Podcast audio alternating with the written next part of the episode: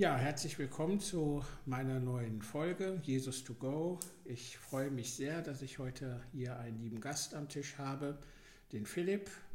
Hallo Philipp. Hallo Uli. Herzlich willkommen. Sag doch mal was zu deiner Person. Gut, mein Name ist Philipp, ich bin 23 Jahre jung.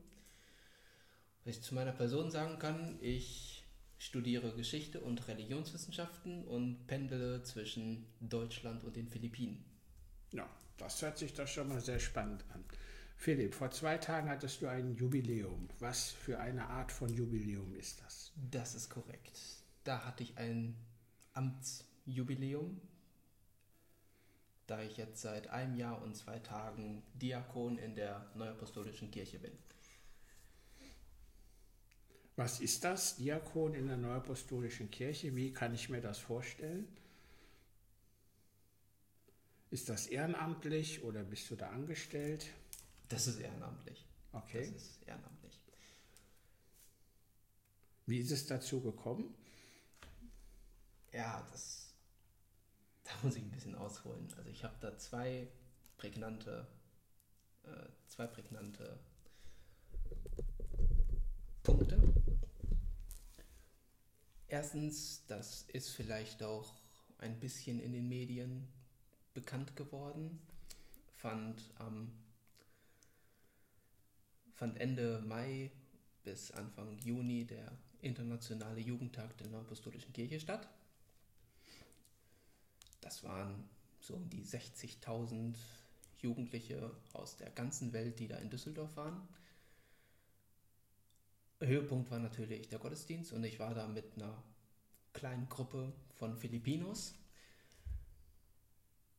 ich wusste, dass, der, dass ich am IoT teilnehmen werde, ja, aber kurz vor dem Sonntagsgottesdienst habe ich meine Freundin zur, zu dem Hotel gebracht, damit die später in die Halle gehen können und dann sagte noch der Organisator vorher, ja, das wird ein bisschen zu lang, dich durch die berüchtigte grüne Route zurückzuschicken. Ich finde eine andere Lösung für dich, okay? Habe ich gewartet und ein paar Minuten, paar Minuten später wurde gesagt, du darfst vorne am Alter sitzen. Bombastisches Gefühl, sag ich, da vorne zu sitzen. Also so mittendrin, 60.000 um dich rum und du sitzt mittendrin, okay? Mittendrin, das war phänomenal. Mhm. Also es, das Gefühl ist eigentlich, das ist sowas von unbeschreiblich, das, das muss man erlebt haben. Das, das war wirklich herrlich. Mhm besonders die Atmosphäre zu erleben. Das, weil du hast da die gesamte Welt, kann man sozusagen, hast du da vor allem, du weißt, du hast ordentlich mitgearbeitet in den Vorbereitungszeiten, dass da welche hinkommen können von Asien und dann stehst du da und hast diese riesige Menschenmasse vor dir. Das ist echt, das ist ein phänomenales Gefühl. Okay. Und dann bist du in dem Gottesdienst Diakon geworden. Das ist der IoT. Da bist du Diakon geworden? Nein. Oder? Nein, okay. da bin ich nicht Diakon geworden. Da hat mich das Kirchenoberhaupt nicht gefragt. Nein. Das ist eine Woche später passiert. Da fragte man mich dann nach einer Übertragung, dass viel gebetet wurde und dass ich Diakon werden soll. Mhm. Ich habe die Nachricht bekommen und ich muss gestehen, mir sind die Knie weich geworden. Mhm. Okay. Und habe dann sehr schnell einen Mentor von mir geschrieben, der ist oder war, ist langjähriger Missionar in Südostasien auf den Philippinen. Mhm. Und er schrieb nach ein paar, paar Begebenheiten, Gottesfurcht und Glaubensgelassenheit sind die Schlüssel für die Zukunft. Okay, sehr schön. Tolles Erleben. Sehr gut. Vielen Dank, Philipp, dass du uns das so schön schilderst, uns an deinem Erleben teilnehmen lässt. In welcher ähm, Situation erlebst du denn Jesus jetzt in deiner Position als Student, als Diakon, weil mein Podcast heißt Jesus to Go? Äh, wie erlebst du ihn? Was kannst du uns dazu berichten? Wie erlebe ich Jesus? Manchmal erlebt man ihn in Alltagssituationen. Das sind manchmal Dinge, die erscheinen einem total banal, aber sie haben schon eine große Wirkung. Mhm. Beispielsweise ist uns das mal passiert, wieder auf den Philippinen. Da war ich drüben in Asien und uns kam ein Jeepney entgegen, also das ist so ein Gefährt, sozusagen der Bus da drüben, und der raste auf uns zu.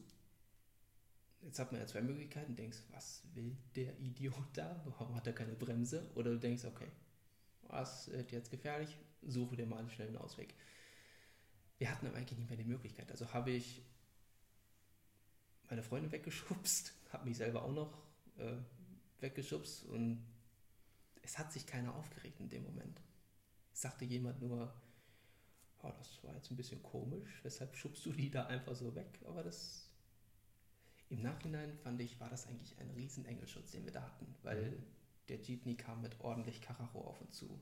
Okay, also ist Jesus für dich auch Engelschutz? Auf jeden Fall. Mhm. Okay. Als Engelschutz Lehrmeister. Mhm. Weil es gibt da ein, ein, ein Zitat aus der Bibel von ihm, was er in der Bergpredigt gesagt hat. Da steht unter anderem drin in Matthäus 6,33, trachtet zuerst nach dem Reiche Gottes und nach seiner Gerechtigkeit, so wird euch solches alles zufallen. Also ging es darum, was werden wir essen, was werden wir anziehen. Ja.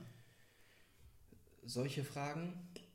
Die Liste ist natürlich auch auf die heutige Zeit erweiterbar und es wird immer wieder erwähnt und betont, vertrau auf Gott. Vertrau auf deinen Vater, denn der wird alles für dich regeln. Okay, also das ist ja schon ein sehr persönliches Verhältnis, was du zu Jesus hast. Ja, auf jeden Fall. Okay, sehr schön. Hast du irgendwelche Anregungen an unsere Zuhörer? Etwas, wo du sagst, also du empfiehlst dieses oder jenes, wenn es darum geht, ja, nimm Jesus in dein Lebensboot oder wie immer so alte Kirchenlieder ja auch heißen. Ja, natürlich. Also man kann beten und das, das muss ja, das muss ja man, wenn man im Alltag steht, da muss das ja jetzt nicht ein Gebet sein wie Dank, Lob, Lob, Dank, Bitte, Fürbitte. Das kann ja auch mal ein ganz schnelles Stoßgebet sein. Jetzt hilf. Weil ganz häufig merkt man, er hilft wirklich. Im Nachhinein merkt man das, merkt man, dass die Spur die richtige ist. Anfangs denkt man vielleicht, okay, war es nicht die Antwort, die ich erwartet habe. Aber, es, aber im Nachhinein weiß man, die, diese Entscheidung oder dieser Weg, der vielleicht anfangs mal unsinnig wirkt, war im Endeffekt eine segensreiche Entscheidung. Du bist ein junger Mensch. Liest du eigentlich noch in der Bibel oder ist das zu altmodisch? Zu altmodisch? Nein. Denn die Bibel hat eigentlich alles, was, was heutige Bestseller auch drin haben okay, ich kann jetzt sagen Mord und Totschlag, aber die Bibel hat ja mehrere Facetten. Du kannst dich über geschichtliche Dinge damit befassen. Du kannst dich mit dem Evangelium befassen, frohe Botschaft. Also ich finde, die ist Ratgeber. Manchmal sind auch Dinge drin, ja, die liest man zweimal. Aber ich finde, die Bibel ist kein Buch, was out of office ist. Die Bibel ist immer noch eigentlich hochaktuell. Okay. Ja, ich denke, das ist spannend zu hören, dass auch junge Menschen heute die Bibel lesen, dass auch heute junge Menschen sich Jesus als Vorbild nehmen und dass junge Menschen auch ein religiöses Empfinden haben. Ich danke dir sehr für das Interview. Ich bin sicher, den Zuhörern hat es gefallen und wir werden uns bestimmt irgendwann wieder begegnen und hier am Tisch sitzen. Ich danke für die Möglichkeit. Danke fürs Interview. Vielen Dank fürs Zuhören. Bis zum nächsten Mal.